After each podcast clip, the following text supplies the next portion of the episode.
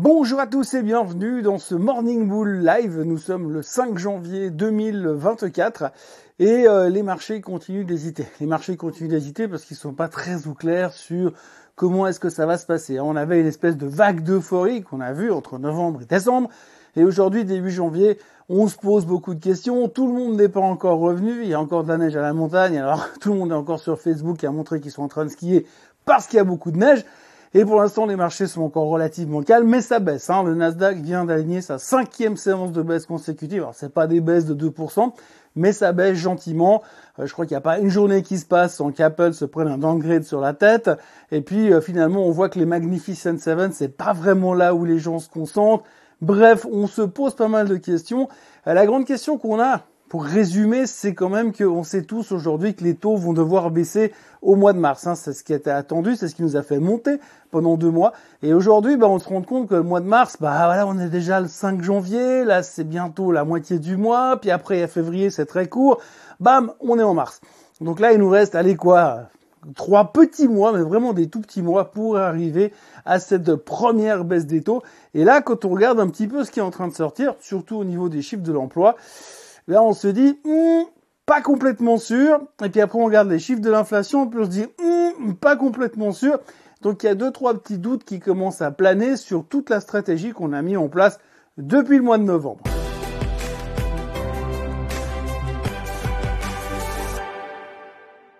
Alors je pense fondamentalement qu'il n'y a rien qui n'a changé euh, si on regarde un petit peu ce qui s'est passé ces derniers temps. Mais là, tout d'un coup, on se rend compte que on a euh, amené beaucoup de certitudes ces derniers temps et certitudes qui sont en train de se faire remettre en question. Alors, on veut pas être négatif, hein, on veut pas être bearish, on a envie que ça continue à monter, on a envie de voir les plus hauts historiques sur le S&P 500.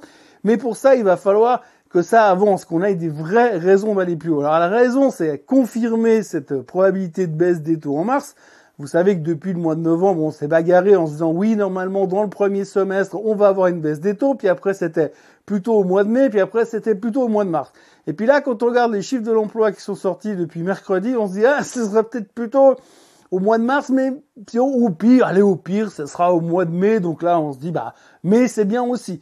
Donc du coup, on est en train de décaler un petit peu ce, cette première baisse des taux dans le temps. Imaginez que ça puisse se décaler en tous les cas, parce que finalement, quand on regarde les chiffres de, de l'emploi aujourd'hui, ceux qui sont sortis récemment, eh bien on se pose euh, des questions et on se demande où on va. Alors on a eu l'autre jour les JOLTS, on en a parlé hier. Les JOLTS montraient que finalement le nombre de jobs à disposition dans le marché n'était pas euh, aussi nombreux que ça. Ça diminuait gentiment. Et puis on voit surtout que le, le salaire qui va avec l'emploi à disposition baisse aussi, ce qui veut dire que finalement bah, ça montrerait un certain ralentissement. Alors ça c'était la première crainte, hein.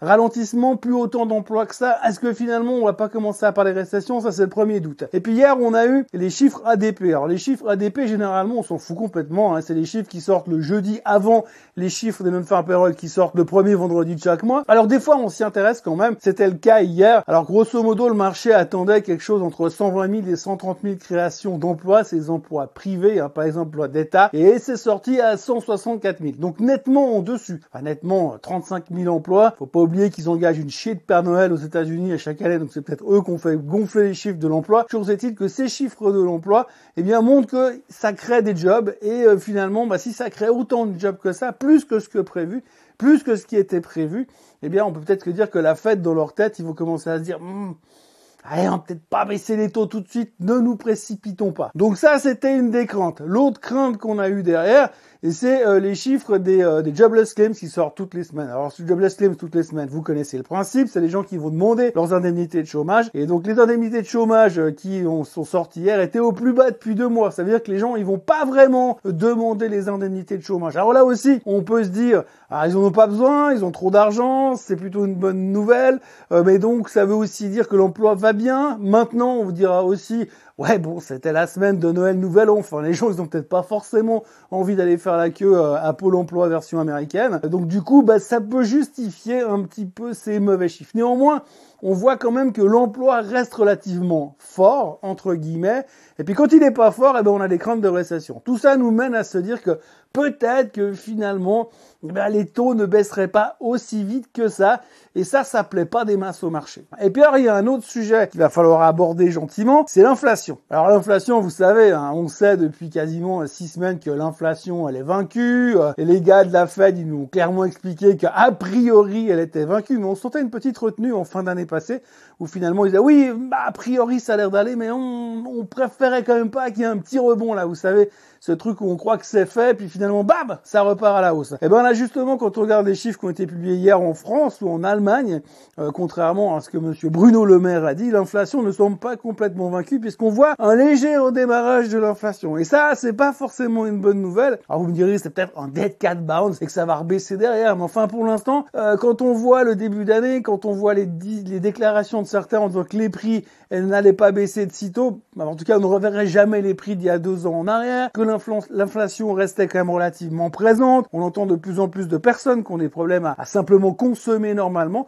Et tout ça nous fait quand même craindre deux, trois choses au niveau de l'inflation. Aujourd'hui, il y aura l'inflation en Europe qui sera publiée. Et a priori, ça devrait également repartir un petit peu à la hausse. Et ça, c'est pas forcément une bonne nouvelle pour la baisse des taux qu'on a prévu encore une fois au mois de mars. Il y a un autre truc qui commence à gêner un tout petit peu, c'est euh, ces problèmes dans la mer Rouge. Alors, on en parle peu parce qu'on s'en fout, on sait pas trop exactement où ça se trouve. On sait la mer Rouge où elle est parce que c'est là où on va faire de la plongée quand on va en Égypte, mais autrement, on voit pas très bien ce que ça a comme conséquence. Bah ça a comme conséquence sur le fait, vous avez dû voir sur vos contacts LinkedIn, il y a forcément un gars qui a publié cette nouvelle carte du monde où vous voyez que finalement la plupart des bateaux, eh bien ils descendent par le sud de l'Afrique, ils contournent la corne de l'Afrique et ils remontent de l'autre côté pour aller euh, livrer euh, leurs biens ou leur pétrole de l'autre côté dans la Méditerranée. Alors ça, vous me direz oui et alors? Ah ben et alors? Le problème c'est que ça fait beaucoup de consommation de pétrole en plus pour ces bateaux, donc forcément ça augmente les prix du fret. Si on regarde les prix du fret ces derniers temps, c'est en hausse de 175% plus ou moins. On avait déjà vécu ça à l'époque du Covid, où finalement vous avez les, les containers euh, qui valaient grosso modo un container pour faire euh, la Chine, Los Angeles, ça valait 1000-1500 balles, c'était monté jusqu'à 10 000. Et aujourd'hui, c'est en train de prendre le même chemin simplement parce que bah, les, les, armateurs, ils ont plus envie de remonter le canal de Suez parce qu'ils se font tirer dessus par les Houthis, parce qu'il y a la marine iranienne qui fout le bordel, que les Américains sont en train de tirer dans tous les sens.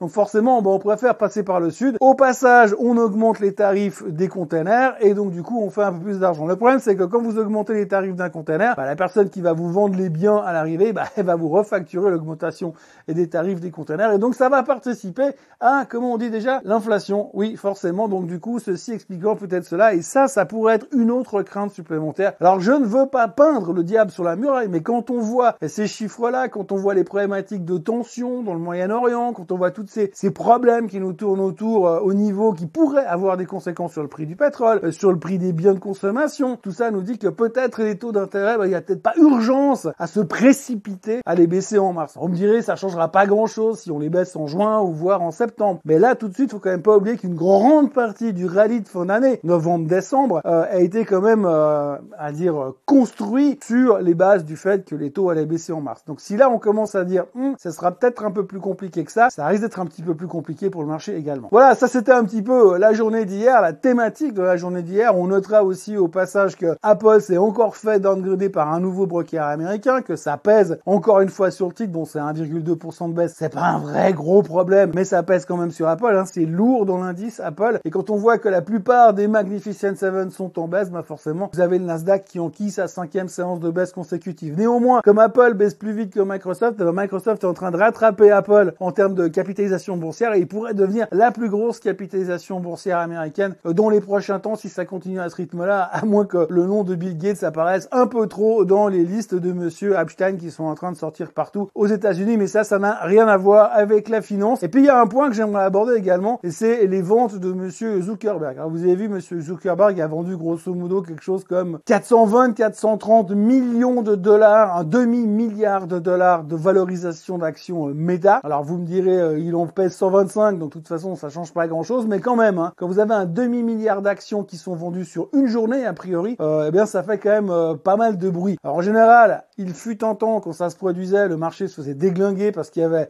une transaction énorme de la part de ce qu'on appelle un insider, donc un mec qui est quand même très proche du management puisque c'est le management. Donc en général, ça fait très peur, mais là, le marché ne bronche pas. D'ailleurs, Meta était même carrément en hausse hier. Mais ce qu'il faut retenir quand même, et c'est là que c'est intéressant, c'est que la dernière grosse, grosse vente que monsieur Mark Zuckerberg a fait, eh bien, ça date de 2021, juste au top du marché, quasiment à quelques jours près.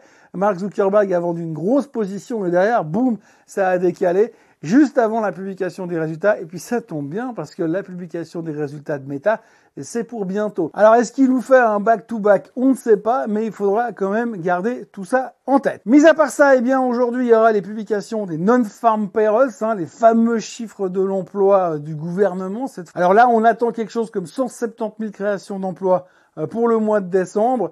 Il faudrait pas que ça sorte euh, beaucoup, beaucoup en dessus, parce que sinon on va commencer à se dire que hmm, attention quand même, parce que du coup la, le, le, côté quiche de la force de, du côté de la Fed, je suis ton père, pourrait être remis quelque peu en question. Et puis autrement, on aura également le CPI en Europe. Alors quand on voit les chiffres du CPI qui étaient publiés en France et en Allemagne hier, on peut s'attendre que ça monte aussi.